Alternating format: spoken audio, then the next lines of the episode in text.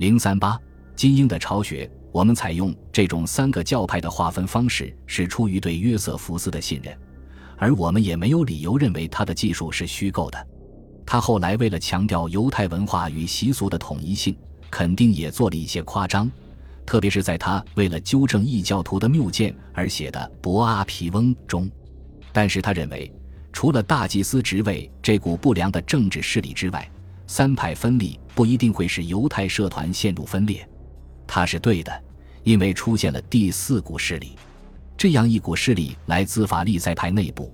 并且对西律政权及其保护人和支持者及罗马人充满了仇恨，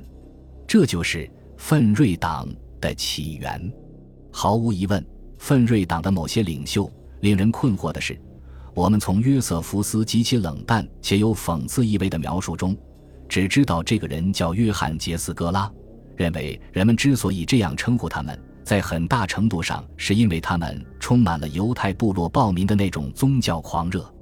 另一位领袖则是一个神秘的埃及先知，魅力十足的他，曾率领三万追随者声势浩大地进军锡安山，但最终还是失败了。但奋锐党人及其日益高涨的愤怒情绪和介乎光明与黑暗之间的信念感召力表明。在西律王朝貌似坚硬的和平表面之下，正在涌动着各种各样的危机和麻烦。有些麻烦是种族问题造成的，由于推罗人、希腊人、叙利亚人、犹太人以及散居在他们中间的埃及人和罗马人，虽然共同享有那些新建城镇的生活空间，但并不意味着他们之间会十分融洽，或者忘记了他们之间的差异。尤其是那些生活在普通的希腊化精英阶层之下的人们，这样的情况在托勒密、西索波利斯、凯撒利亚和雅法可以说是司空见惯。偶然的不满情绪可能演变为周边地区的大规模暴力活动。冲突的各派往往都有政府官员做靠山，而后面也少不了罗马当局和军队的支持，以维护自身的利益并惩治其敌对势力。对于社团之间爆发的某个严重暴力事件，如果罗马人在处理时对犹太人不公正，就很可能引发一场全面的起义。这种社会分化现象，同样使西律统治下的和平局面难以为继。正如其他类似环境的发展一样，随着沿海地区贸易和市场经济的迅速繁荣，大量的人口涌入了夏加利利地区的乡村和漂亮的新建城镇。从而制造出一个庞大的下层阶级，他们中的许多人，本来很可能是来自远离加利利和耶斯列平原的贫瘠的半沙漠地区的游动牧民，但他们由于向新兴的城内市场供应粮食、油和酒，也变得富裕起来。他们成了伟大的西律建设工程的主力军，为完成这些工程付出了大量的苦力。在圣殿改造工程完成后。竟然造成了一点八万名这样的临时劳工失业。当耶稣会传教士告诉他们，是他们而不是富人更容易进天堂时，他们肯定听得十分用心。但同时，他们也是残暴之人的一支预备军。一旦时机成熟，他们就会为了自己的利益揭竿而起，作为起义头目反抗希腊人或撒玛利亚人。如果他们不计后果，甚至会反抗罗马人。巴拉巴。和拿撒勒人耶稣实际上就代表了这同一个硬币的两面，任何人都可以加入这场公平竞争的游戏。看来约瑟夫斯对恐怖的短刀党的描述也是真实的，但这并不是说穷人只是简单的分为乞丐和强盗。虽然约瑟夫斯用冠冕堂皇的方式将反抗者或持不同政见者一体归入盗匪之流，但他也并非完全是错的。这样一来，雅法、托勒密和凯撒利亚的道路、山区和码头变得越来越危险，西律政权也就越来越频繁地向罗马军事当局求助，让他们采取镇压和平息叛乱的行动。不出所料，这种过于直接的行动不仅惊动了犯罪者，而且更使无辜的人感到恐怖，因而使罗马人看起来更像敌人而不是保护人。然而，只要西律本人还活着，这一切都不足为乱，尽管在充满杀气的宫廷政治斗争中，西律动辄杀人，甚至连自己的妻子和儿子们都不放过。当然，在罗马世界里，这样的事情是司空见惯的。而后来的哈斯蒙尼家族也一直是这方面的一个典范。最让西律臭名远扬的是，他将自己家族中可能对他造成威胁的人全部杀掉，然后他生了结肠瘤，整个肠道发生了大面积感染，肠子痒得无法忍受，下体不停地流脓，下体生了一大片令人毛骨悚然的蛆虫，就连他那些紧张不安的御医都被吓坏了。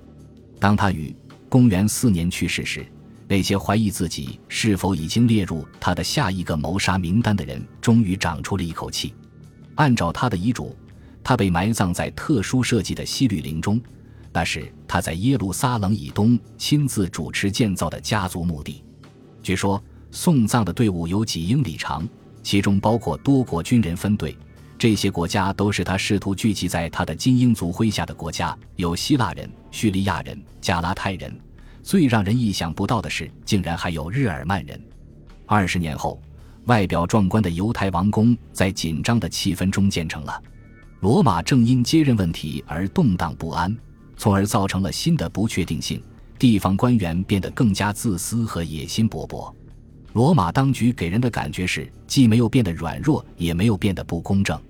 那些在新兴城市中。与他们共同生活的各个民族仍然像往常那样相互猜忌、怀有偏见，有时相互辱骂，寻找着折磨甚至攻击对方的借口。在凯撒利亚，希腊人与不断增加的犹太人一直在争论这个城市到底是谁的。希腊人和叙利亚人坚持认为，既然凯撒利亚以神殿、剧场和健身馆著称，所以不可能是一个犹太城市。犹太人则回答说。由于建成的西律是一个犹太人，这本身就说明这是一座犹太城市。这种琐细而频繁的争吵时常会演变为冲突甚至暴力事件。西律王朝统治下的和平气氛就这样一点点地逐渐消散了。在盖乌斯·加里古拉虽然短暂却极其残酷的统治下，原有的两根高大廊柱——罗马人承诺保护犹太律法和传统。以及保证西律王朝对帝国权力中心足够亲近，以防止对犹太教的完整性造成任何威胁，轰然倒塌。当然，任何人都可以在事后对这位行事古怪的加里古拉说三道四，但却没有人能事先发现他那花样百出、怪诞而疯癫的妄想狂征兆。这肯定不是西律的儿子和孙子们所能想到的，因为他们的青年时代就是在他。提比略的儿子德鲁苏斯，以及在这个疯子被杀之后当政的瘸子克劳迪乌斯的陪伴下度过的。具有贵族气质的祭司亚历山大的犹太哲学斐洛肯定认为，亲自到这位皇帝面前请求保护自己的犹太同胞，使其免遭加诸他们的人格侮辱和人身攻击，是完全值得的。加里古拉坚持把自己的雕像安放在帝国内的每一个神殿中。这个命令其实并不是专门针对犹太人的，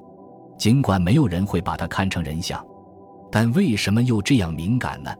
也许只有他几个最好的朋友会拿他当回事儿。事实上，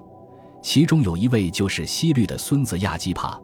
他曾与执政官佩特罗尼乌斯一起承担了监督在耶路撒冷放加里古拉的雕像这项费力不讨好的任务。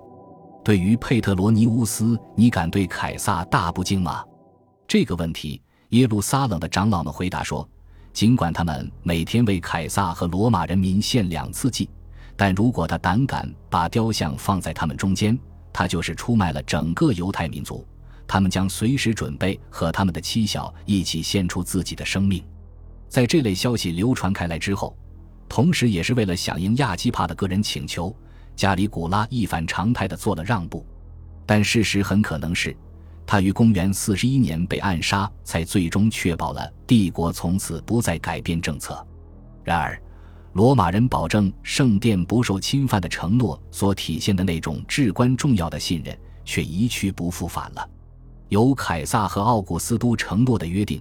即在圣殿中为罗马接受生祭并献祭这一外部标志，开始受到质疑。先是间断性的，并最终彻底的，在一次精心策划的煽动性行动中被废除了。是克劳迪乌斯的精明，而不是他的残忍，使他没有走得更远，使他回归了奥古斯都的传统。他发布了一系列法令，明确地恢复并重申了奥古斯都曾做过的承诺，并力求在当时好战的埃及人与亚历山大的犹太社团之间实现和平。但是后来尼罗来了，并不是说这位新皇帝拒不履行克劳迪乌斯的承诺，也不是说他对罗马内外的犹太人怀有特别的敌意。据说他的第二个妻子波培亚是一个敬畏上帝的人，是一个狂热的追随犹太教但又没有举行正式皈依仪式的信徒。所以，如果他不是性欲特别旺盛的话，这本来也没有什么。正因为如此，尼罗最青睐的演员当属犹太悲剧演员亚里托鲁斯。但每当他穿着宽松的戏装站在舞台上时，他那行过割礼的下体便显露无遗。尼罗的主要恶行是任命了一个把职权看成是掠夺机会的人为巴勒斯坦地区的执政官。在约瑟夫斯眼里，格修斯夫洛鲁斯是最邪恶的。他不仅肆意在当地实施敲诈勒索的勾当，而且还巧立名目收取保护费，把最大的一份揣进自己的腰包。日复一日，犹太人的抱怨换来的却是冷漠和轻蔑。凯撒利亚的犹太人与非犹太人显然因为反抗行为而受到指责，针对各地农民的惩罚措施更加残酷严厉。在奥古斯都统治下，这个民族曾一度准备作为罗马帝国的附庸王朝，作为忠实犹太人平静的生活。但此时，他们眼中的罗马人却越来越像安条克四世的后裔，甚至在尼罗之前就已经有迹象表明，有些罗马士兵。有时是受到他们的上级和政府官员的纵容，常常以制止暴乱的名义进行挑衅，